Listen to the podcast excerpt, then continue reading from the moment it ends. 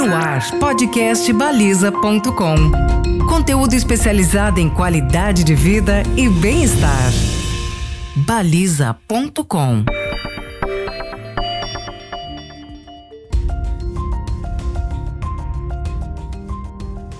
Uma empresa não precisa ser grande para adotar boas práticas sociais, ambientais e de governança, tratadas pela sigla ESG. Mesmo um microempresário que ainda trabalha em casa, por exemplo, pode colocar em prática ações que, com o passar do tempo, vão sedimentar um plano de negócios que esteja alinhado a essas boas práticas. Seja qual for o tamanho e a área de atuação do negócio, o envolvimento dos funcionários em ações promovidas pelas empresas é fundamental para que a estratégia ESG avance nos negócios. Estas são algumas das avaliações de Maria Cecília Prates Rodrigues, pesquisadora em planejamento e avaliação de projetos sociais e autora do site Estratégia Social. Eu sou Paula Pacheco e converso com Maria Cecília neste podcast com produção de baliza. Maria Cecília, quais são as falhas mais comuns que ainda são cometidas por empresas que atuam em questões sociais e ambientais? É, eu diria que as falhas seriam as seguintes. Primeiro, não fazer um levantamento das necessidades dos públicos da empresa, é, que são comunidades, colaboradores, clientes, fornecedores, até do próprio meio ambiente. Então, mas é preciso ouvir de verdade o que, que esses públicos têm a dizer, o que, que eles precisam. E depois planejar levando em conta essas necessidades, as estratégias do próprio negócio, da empresa e a disponibilidade financeira dela. Então, essa seria a primeira falha. Segundo, dizer, anunciar uma coisa, né, e fazer outra. Por exemplo, propaganda enganosa de um produto. Dizer que trata bem os colaboradores, mas apenas só trata bem a nível de gerentes. Os outros colaboradores são todos terceirizados, é, não tem segurança nenhuma, é, não tem os direitos adequados ter a política de inclusão de diversidade inclui, mas depois não retém, não tem uma política realmente de valorização. Então, essa é a segunda coisa. Transparência enviesada, só ser transparente, ou seja, só apresentar os resultados bonitos da empresa. Por exemplo, a gente tem bem presente, assim, bem recente, é, a política de alto risco que a Vale tinha na questão de barragens, né? Então, ela não era transparente na forma como ela cuidava das barragens. E, no entanto, tinha uma transparência, uma visibilidade muito grande da recuperação das praças públicas, lá, por exemplo, em Belo Horizonte, onde eu costumo ir muito. Né? Então, isso é uma transparência enviesada, mostra as coisas bonitas e não mostra as coisas feias ter princípios éticos formalizados, mas a alta direção da empresa pratica corrupção para ganhar as concorrências. Foi o caso recente que a gente teve da Petrobras, da Andrade Gutierrez. Então, eu acho que essas são as falhas mais comuns em termos de, é, é, da política ESG, né? Environmental, Social and Governance das empresas. E, aproveitando que você falou de, de, do conceito ESG, ou ASG, ou ISG, né? É, esses três pilares é, que agora entram um pacote como uma coisa só, eles têm que andar juntos, as três frentes têm que andar juntas. Você acha que necessariamente as empresas têm que abraçar esses três pilares de uma vez isso pode ser desafiador demais, dependendo do tamanho da empresa ou até do, da maturidade dela em relação a questões ambientais e sociais e de governança. Afinal, tem que fazer junto ou pode começar com um dos três e avançar com o passar do tempo para abraçar os outros dois pilares? Não, eu acho que tem que começar junto. Os três andam juntos a empresa começa pequenininha, ela vai abraçando ao modo dela é, de uma forma pequena, vai tratando bem os colaboradores, vai tratando bem os resíduos. Então, a ESG está é, é, tá no DNA da empresa, tem que ir avançando com a empresa. Então, são é, dimensões que devem andar juntas. E eu acrescentaria mais uma, né? Econômico-financeira, porque essa foi banida, já suponho que só olhava para essa, mas ela você tem que primeiro tratar da dimensão econômico-financeira mas não a qualquer custo, como se os meios justificassem os fins. Depois, que seria o foco só no shareholder. Depois, a dimensão social, que engloba o, o, os aspectos relacionados a colaboradores, clientes, fornecedores, comunidades, a relação com os governos. Depois, meio ambiente, a dimensão meio ambiente, consumo de água, energia, emissões de CO2, tratamento de resíduos, efeito na cadeia de fornecedores, na cadeia de clientes, logística reversa, tudo isso tem que entrar. E a forma de governança da empresa. Então, são quatro pilares, a meu ver, é mais até do que ESG que ESG foi um contraponto a só olhar a parte da lucratividade. Então, é o econômico financeiro, o social, o ambiental e a governança. É, por exemplo, é, eu, eu, eu, eu, eu tenho meu site, eu não sei se você é, já falou, vai falar, meu site que é www.estrategiasocial.com.br onde eu venho fazendo várias reflexões é, nesse aspecto.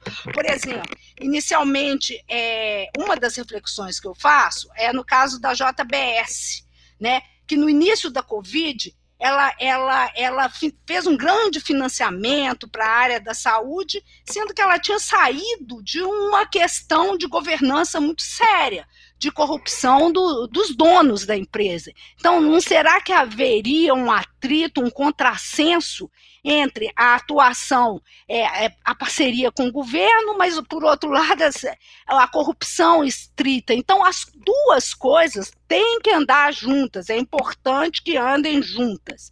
Então, a ESG é um modo de comportar da empresa que começa no dono e perpassa em todos os níveis da empresa, com todos os relacionamentos que a empresa tem. Né? Como eu disse, está no DNA da empresa. E não é para ser aparência, fala e faz.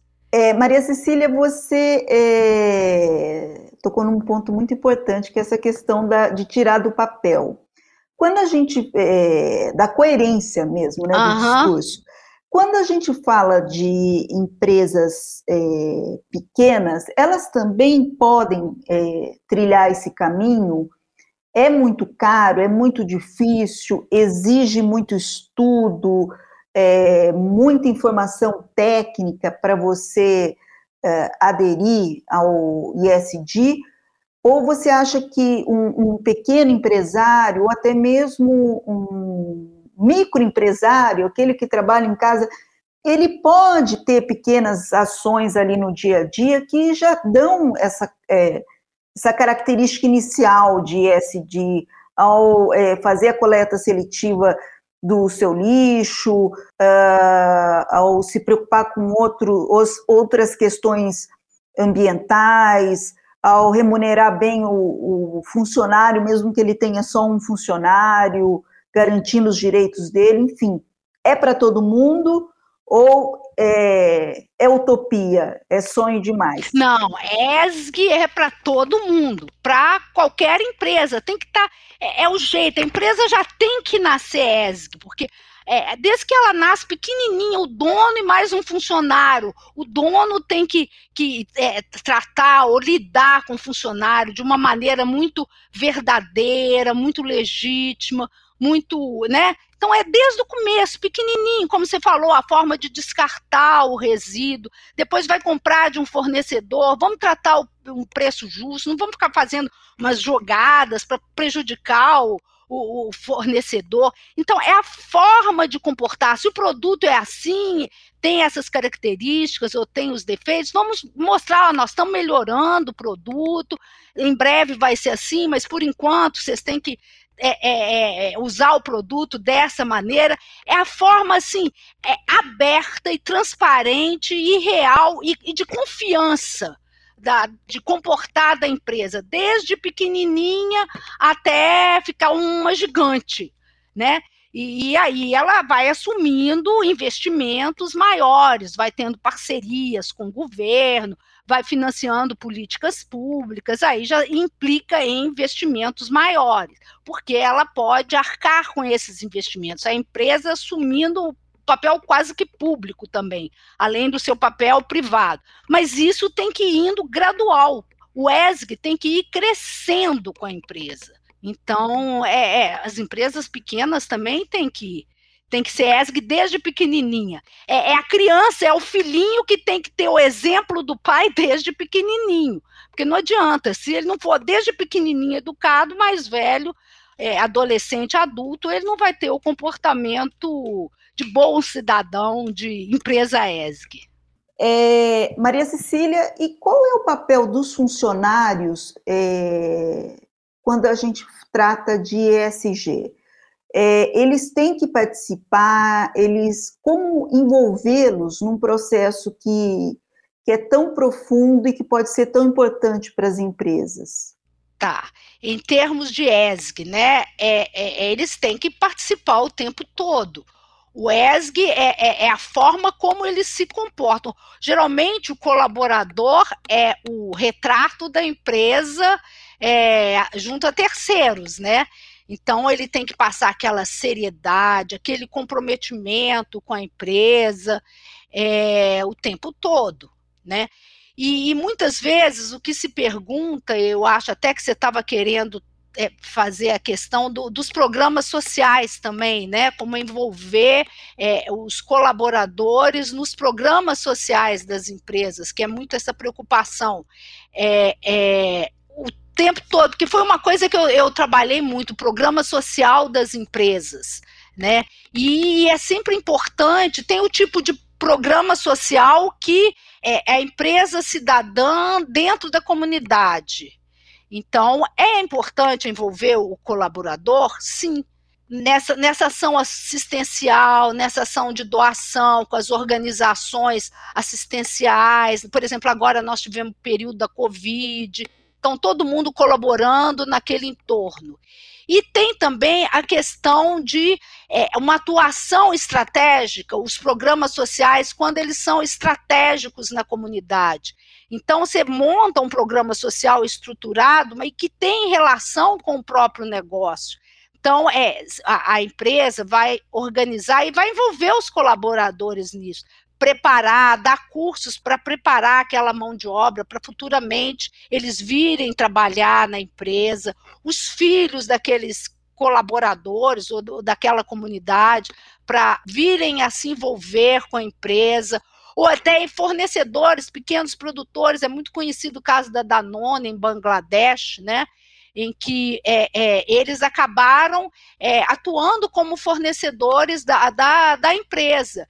Então, tem muitas maneiras da empresa criar uma rede de boas ações dentro da comunidade onde ela atua. E quando você envolve, consegue envolver o colaborador, isso é uma coisa muito boa, porque a, o colaborador passa a se envolver mais, está mais ligado com a empresa, passa a ter uma identidade maior com a empresa, passa também, já que ele está montando esse programa junto com outros, ele vai é, é, trabalhar o, a questão do trabalho em equipe, vai é, é, desenvolver liderança, porque nós temos que fazer isso na comunidade. Então, é uma coisa muito positiva quando você envolve os colaboradores com ações sociais, ambientais também na comunidade. As mudanças climáticas se tornaram aí a grande ameaça global. É, o sinal de alerta já está para lá de, de, assustador na vida do, de todo mundo. No entanto, no Brasil, a gente ainda sofre com outras mazelas há décadas, mazelas históricas, como a fome, a miséria, são é, problemas que se agravaram com a pandemia.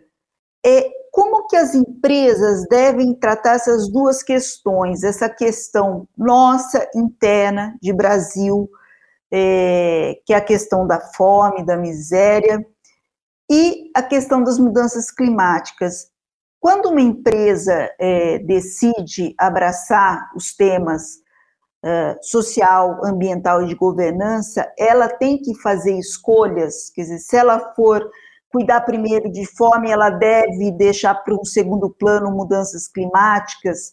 Como que ela define essa, essa prioridade, Maria Cecília? A questão do meio ambiente, das mudanças climáticas, está no próprio processo produtivo da empresa. Então, dentro daquilo que ela faz, se ela está jogando muito resíduo e que está sendo mal aproveitado, então vamos é, é, tentar fazer um projeto, um processo produtivo mais eficiente, sem sem desperdiçar tanto resíduo, sem gerar, ou, ou, ou, de alguma forma vamos usar esse resíduo, vamos fazer uma coleta, cuidar da coleta e do aproveitamento de resíduos, e com isso nós vamos estar gerando renda, trabalho e renda. Por exemplo, empresas de refrigerante, supermercado que vende refrigerante, vamos é, é, colocar aqueles microprodutores que coletam latinhas, né, e depois aproveitam aquelas latinhas é, embalagens, quanta coisa de, de, embalagem de papelão que pode ser aproveitado, vidro. Cada vez parece que é, as coisas são vendidas mais embaladas e com desperdício. Então, vamos tentar trabalhar muito a questão do lixo reciclado. Isso faz parte de uma conscientização da população como um todo. E a empresa também pode, na medida em que ela divulga isso. Olha, é, por exemplo, uma empresa de eletroeletrônicos, ela pode falar, ó, deixa aqui para vocês jogarem fora quando seus equipamentos, as pilhas, os, os aparelhos eletrônicos não servirem mais, aqui deixa aqui que nós vamos usar, vamos transformar isso, lixo eletrônico, ou, ou, ou, ou roupas, indústria de tecidos, vamos usar roupas de segunda mão, é, vamos é, doem as suas roupas de segunda mão que podem ser úteis, úteis para pessoas mais pobres, ou podem ser utilizadas para venda de roupas de segunda mão, brechó, bazar, né? É, é, e, e, de uma forma geral, atenção ao processo produtivo da empresa, que cada uma no seu nível você pode racionalizar esse uso. E de forma gradual, por enquanto, tem que usar muita gasolina, muito óleo diesel, mas aos poucos vai fazendo essa transição para energia renovável, hidrogênio, mas tem que ser uma coisa aos poucos, não adianta falar, eu não vou mais usar é, combustível, é, petróleo, óleo, não tem como. Né? É até uma, é uma irresponsabilidade, mas tem que ir aos poucos tentando, planejando para fazer isso no médio e longo prazo né? É, é, e, e, também é, tratar, por exemplo, se você é um pequeno produtor na área rural, proteger as florestas, e, e o governo também tem que entrar com políticas públicas é, é, é no sentido da comercialização dos créditos de carbono para remunerar esses produtores que estão protegendo mananciais, que estão mantendo as florestas em pé.